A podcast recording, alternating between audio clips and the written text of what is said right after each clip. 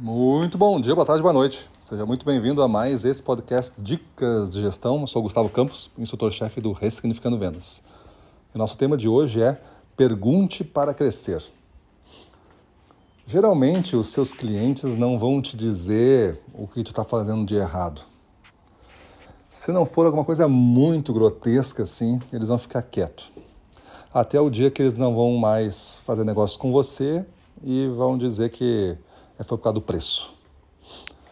É, existe muita dificuldade, às vezes até num casal, de um falar para o outro as coisas que não gosta, que está fazendo de errado. Pensa na sua vida profissional e na sua vida pessoal agora. Você realmente fala tudo que você não gosta dos clientes, não gosta da sua esposa, do seu marido? É, geralmente a gente guarda algumas coisinhas para nós e vai aturando, vai tolerando, né? Essa coisa no relacionamento profissional de longa data começa a, a, se manifestar de uma forma cada vez maior e começa o peso a aumentar de você carregar essa situação até o ponto de quando você chegar num cliente você pensa, bah, tá chegando nesse cara aqui, ou então assim, bah, amanhã é o dia de visitar aquele louco lá. E aí, quando você começa a pensar assim, você já está num acúmulo muito grande dessas coisas que você não não tolera conviver e estar próximo. E isso vai afetar, por mais que você seja forte, isso vai afetar o seu desempenho.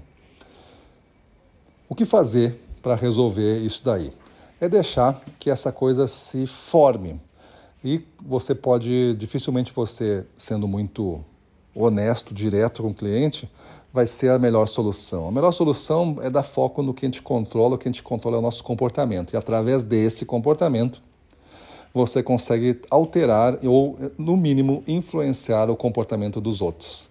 Veja bem, quando alguém dá uma buzinada para você no trânsito e corta você, se você responder na mesma moeda, parar no lado dele na sinaleira e sair do carro para brigar, talvez o cara saia do carro para brigar. Ou seja, um comportamento e uma reação gerou uma outra que essas duas somadas geraram um conflito. Mas é, se você não se importar, né, com, inclusive cumprimentar, abanar para o cara, porque tu entende que talvez a pessoa esteja com vários outros problemas, dificilmente essa pessoa vai sair do carro para lhe bater, porque você não correspondeu a, uma, a um comando de luta. Você foi amigável, você foi tranquilo. E isso geralmente, quando dois querem brigar, a briga acontece. Mas quando um quer brigar só, geralmente a briga ela não tem força para progredir. Às vezes, quase sempre nunca acontece. Então, na nossa relação profissional, você tem que começar a perguntar. Perguntar para o cliente o que é que você faz e que ele não gosta. Do, do meu atendimento de hoje, eu fiz alguma coisa que o senhor não gostou, que eu poderia melhorar? Eu fiz alguma coisa que é, outros fazem melhor, que o senhor gostaria que eu mudasse o meu jeito de fazer? E vamos ver o que o cara vai falar. Quando ele for pego de surpresa, geralmente vai ser a porta para que ele possa manifestar alguma ideia que esteja trancada.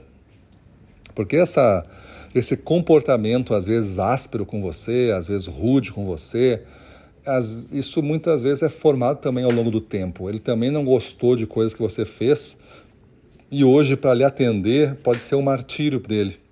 E ele reage dessa forma.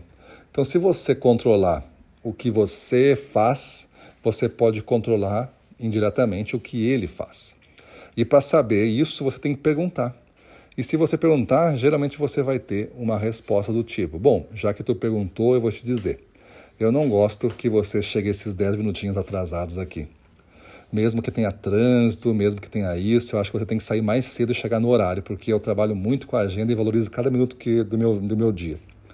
E você achava que era inofensivo esses 10 minutos, e agora você já sabe que não é mais. E você pode mudar. E ao mudar, você, ele vai retribuir. E isso vai gerar mais negócios. Então, pessoal, a dica de hoje é essa. Pergunte para crescer. Pergunte como está o seu atendimento, pergunte o que você poderia fazer é, para melhorar. Faça isso, implemente, mude sua vida e vamos para cima deles.